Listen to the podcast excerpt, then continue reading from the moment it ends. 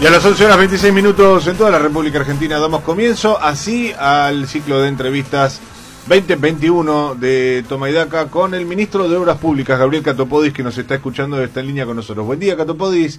Mariano Martín y el equipo de Toma y Daca los saludamos. ¿Cómo va? ¿Qué tal? ¿Cómo está Mariano? Muy bien. Gracias por atendernos. Eh, es medio ineludible que le pidamos un muy, muy, muy sucinto balance de este rarísimo 2020 que estamos, por suerte, que hemos dejado atrás y eh, si nos cabe realmente tener algún grado de expectativa, de ponerle onda al, al 2021, por lo pronto de, dentro de su área, que me imagino cuando usted asumió habrá llegado al cargo con una cantidad de ideas de las cuales debe haber hecho un bollito y tirarlas todas para empezar de nuevo. Eh, cuéntenos un poco, ministro.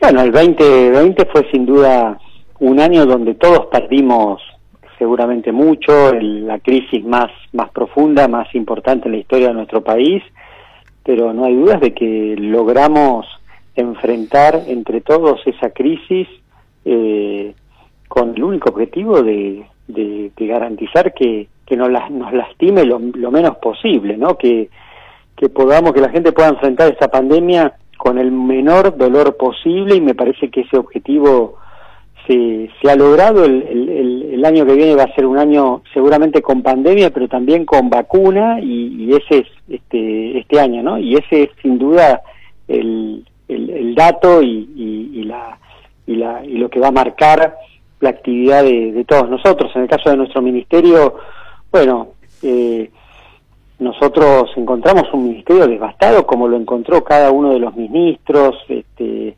con 35 mil millones de deuda, con el 70% de las obras paradas, con, con el negocio de las PPP, que era ¿no? el Estado colonizado por intereses privados y por negocios de unos pocos, y, fuimos resolviendo cada uno de esos temas, poniendo en marcha la obra pública y hoy con más de 800 obras en todo el país, garantizando en esta crisis eh, que, que, sea el Estado el que esté empujando la economía para salir adelante. ¿Y esto eh, cuándo se empieza a notar en términos de actividad y de empleo? Le pregunto esto porque obviamente hay un cierto grado de expectativa y en algún caso también de descreimiento de los empresarios del rubro de la construcción y también del propio gremio de, la actividad que decían, bueno, estamos esperando que se pongan en marcha esas obras y que se recupere la, la actividad. ¿Cuándo, ¿Cuándo se avisora eso como un hecho palpable?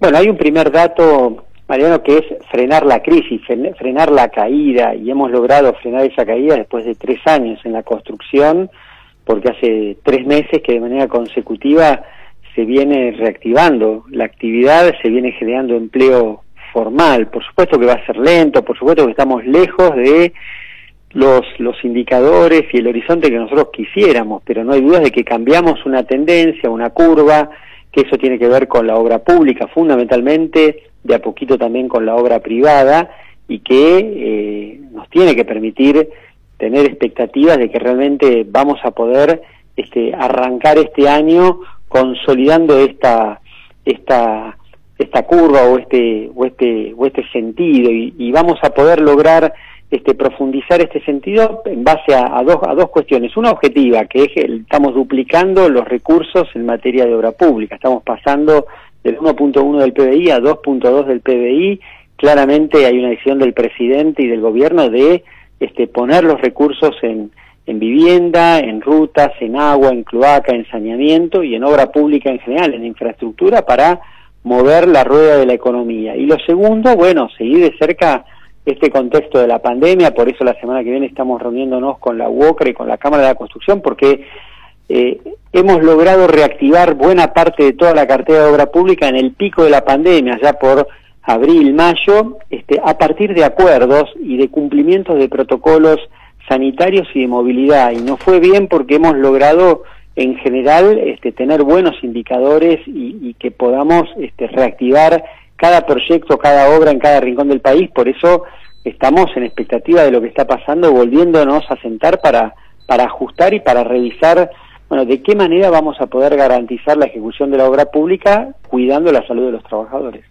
Estamos en comunicación telefónica con el ministro de Obras Públicas, Gabriel Catopodis, y me gustaría preguntarle, eh, porque frente a, las crisis como la que hemos atravesado los argentinos producto de la pandemia y el arrastre del gobierno de, Cambiemos, generalmente hay dos escuelas. Una que dice, bueno, vamos a salir eh, de a poco, consistentemente, para que eh, el crecimiento que pueda haber no dispare en inflación y otro que plantea una terapia más de shock en todo caso. Bueno, vamos a volcar muchísimos recursos públicos vamos a, a el fuego de la economía para salir lo más rápido posible, asumiendo que la inflación va a ser una eh, consecuencia ineludible, no deseada, pero ineludible. Eh, ¿Está resuelta, resuelto ese dilema en el gobierno? Bueno, está resuelto en el gobierno el, dilema de, de, cómo tenemos que hacer las cosas para, para que la reactivación de la economía y para que este proceso sea, sea sostenido, sea sea sustentable.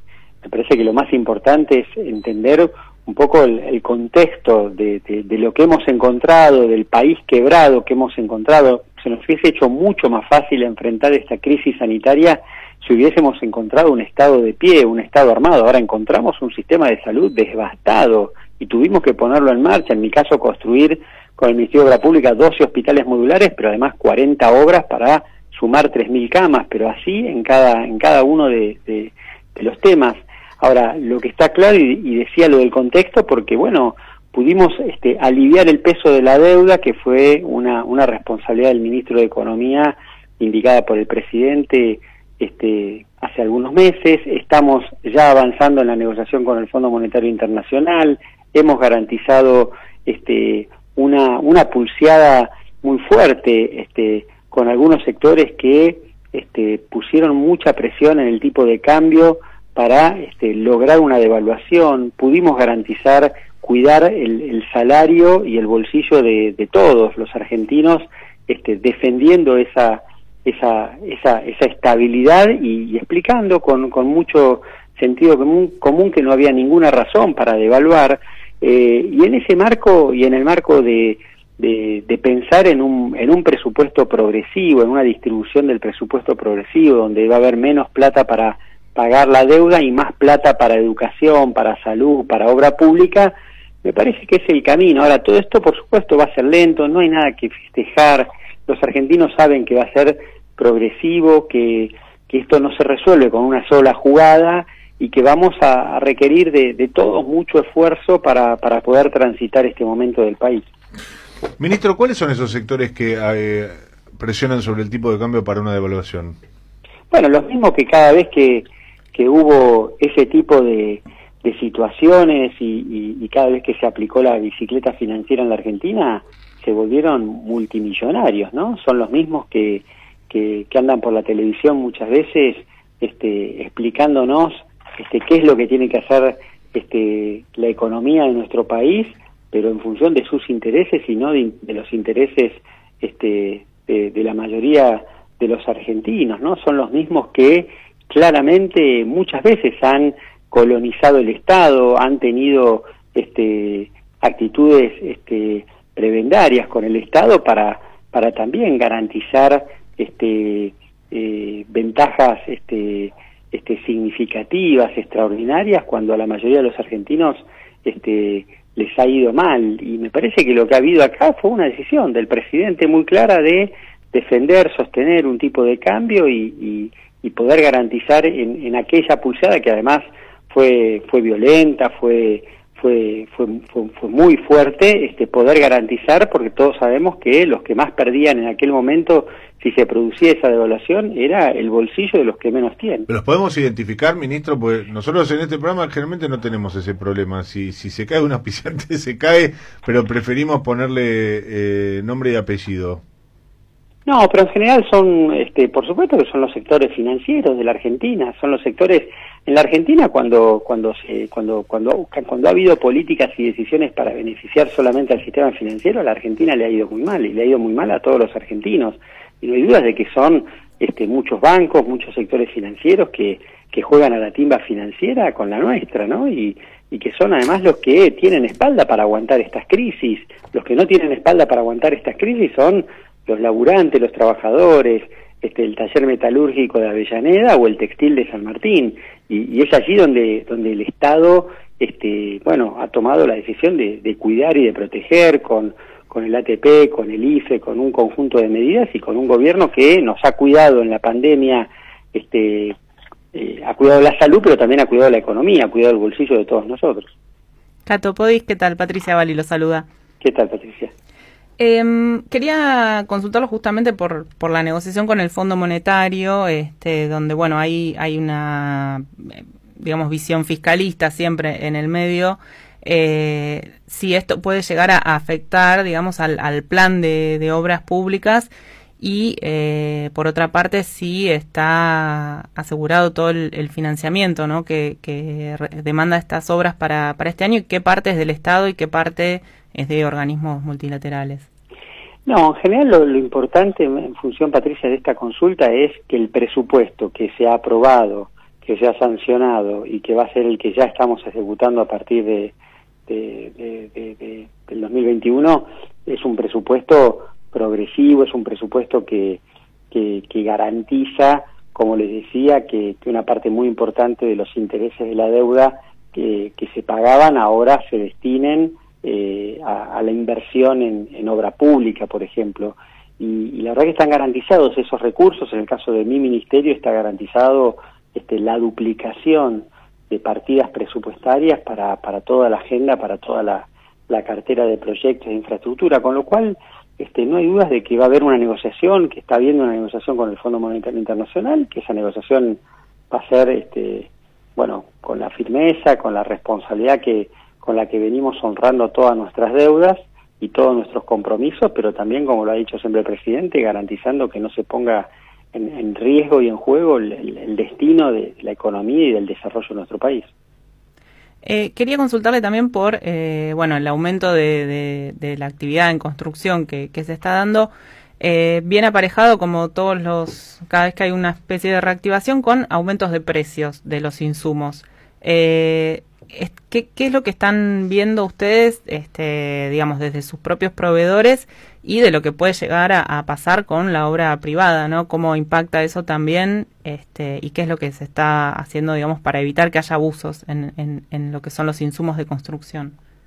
Sí, nosotros advertimos esta situación hace un poco más de dos meses, eh, cuando, cuando se empezó a, a generar un, un, proceso de reactivación más, más fuerte, más, más sólido de toda la actividad pública y privada.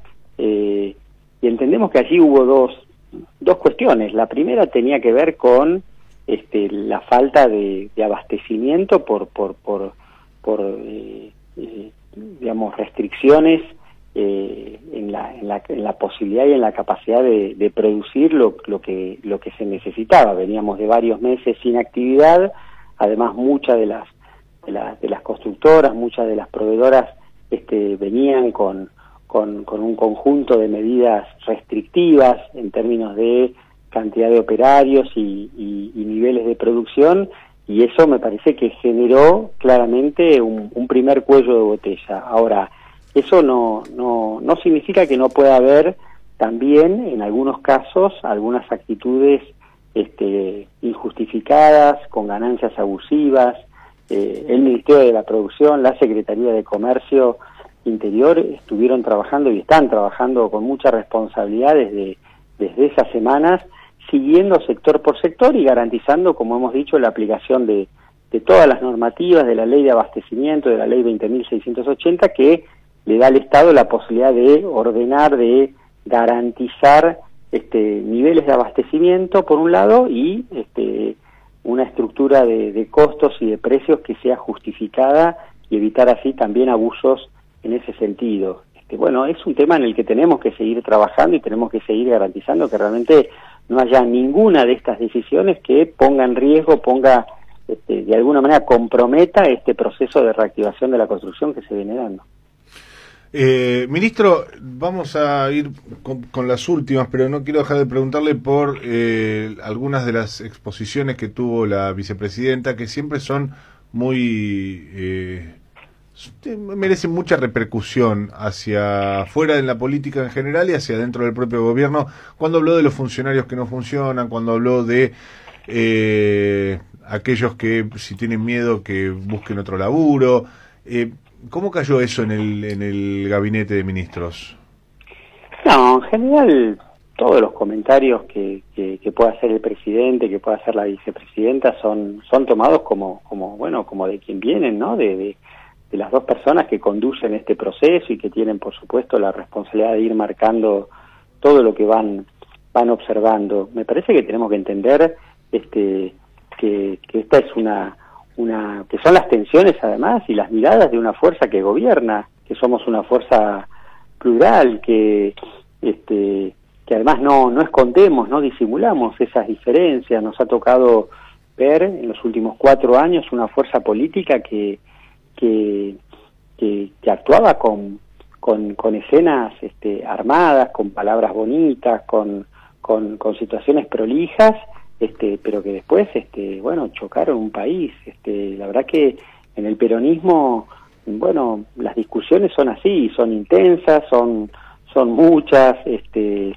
y, me parece que hay que desarmar las visiones infantiles y, falsas de las construcciones políticas, ¿no? Además, tanto en el caso de Alberto como de Cristina, estamos hablando de dos personas que son de personalidades fuertes, ¿no? Que dicen las cosas este, de frente y que en definitiva me parece que, que lo que hay es, este, bueno, este, un, digamos, este, la, digamos, la, la, las miradas de, de de una construcción que es plural este, y, que, es diversa. Y me parece que eso eso a nosotros nos hace nos hace bien nos hace bien nos parece que, que el camino es este todos los días ver cómo vamos este bueno este armonizando y, ordenando en función de un, de un, solo objetivo que es cómo le mejoramos este, este la vida a la gente no el lo, lo único que importa acá es cómo hacemos todos los días para que para que la, gente pueda enfrentar esta situación con, como decía antes, con el menor dolor posible. Y los funcionarios tenemos que tener mayor capacidad política, tenemos que tener mayor compromiso ciudadano y tenemos que tener mayor cabeza práctica para resolver todos los días los temas como los venimos resolviendo, ¿no? En una Argentina donde además hay que resolver todo al mismo tiempo y donde el presidente nos exige claramente esa esa, esa actitud, ¿no? De estar todos los días, en el caso, en el caso nuestro, el Ministerio de Obra Pública, construyendo hospitales, construyendo unidades sanitarias carcelarias, que hicimos 31 para que las personas privadas de libertad también tengan el derecho a la salud, este, unidades que ya han sido construidas, y ahora estamos haciendo 18 unidades este, sanitarias turísticas en localidades turísticas de todo el país, eh, y trabajando para que la obra pública realmente, bueno, pueda pueda ser muy significativa en, este proceso de reactivación y, bueno y cada ministro está en esa tarea de, de, poder este bueno tomar decisiones todos los días para ir este, cumpliendo con lo que nos pide el presidente. Eh, ministro, eh, a partir de la confirmación de la Corte Suprema de la condena contra Amado Boudou y esto, esta idea de que es inminente su vuelta a prisión, surgió la inquietud de algunos sectores que dicen que, bueno, eh, hay parte de la justicia que va a ir contra Cristina a partir de febrero. ¿Usted tiene la misma percepción? Mira, tenemos la percepción de que hay un sector muy importante de la justicia que, que sigue actuando con, con absoluta imparcialidad, que, que no, no, no asume el rol que tiene que tener de una justicia independiente y, y, y no se hace cargo de, una situación que es muy que es muy clara y, que es el que es la desconfianza y el descrédito que tiene ese poder judicial y los jueces por parte de buena parte de la ciudadanía. Y por eso es un poder que hay que transformar. Y lo ha dicho el presidente y lo ha dicho la vicepresidenta. Y en función de eso por supuesto que vamos a exigir que, que todas las garantías constitucionales este, se, se cumplan y que y que la justicia no, no siga actuando con, con arbitrariedad y con, y con actitudes que, que muchas, muchas veces han sido absolutamente este, reprobables. ¿Le parece que hay presos políticos en Argentina? No, no, me parece que esa discusión la saldó, ya la hemos saldado. Nosotros hemos planteado que hay una cantidad de procesos judiciales que tienen que ser revisados. También creemos que hay este, personas privadas de la libertad que, que deberían estar este, en libertad, pero no, pero no que son presos políticos. Me refería concretamente al caso de Vudú y Milagro Sala. No, pero por eso no me configuran eh, para usted casos de, de presos políticos. No, pero lo hemos conversado en algún momento este, desde el mismo gobierno y, y- y de, y de buena parte de los dirigentes del Frente de Todos y en general mi postura es clara y comparto la visión del presidente. Sí entendemos, como entiende el presidente, que hay muchos de estos procesos que, que, que han sido manipulados, que, que no han cumplido con las garantías, las garantías este, constitucionales de, de, de, de independencia y de, y de defensa de, de los imputados, que, en muchos casos este, ha habido este, manipulación en, en, en, en todo el proceso eh, eh, judicial y que todo eso es lo que nosotros seguimos exigiendo, tiene que ser revisado y, y, y definitivamente este, modificado. Gracias, ministro, por estos minutos con nosotros en Toma y Daca. Muchas gracias a ustedes, un abrazo. Hasta luego. Hablábamos con eh, Gabriel Catopodis, ministro de Obras Públicas de la Nación. 11 horas 47 minutos en toda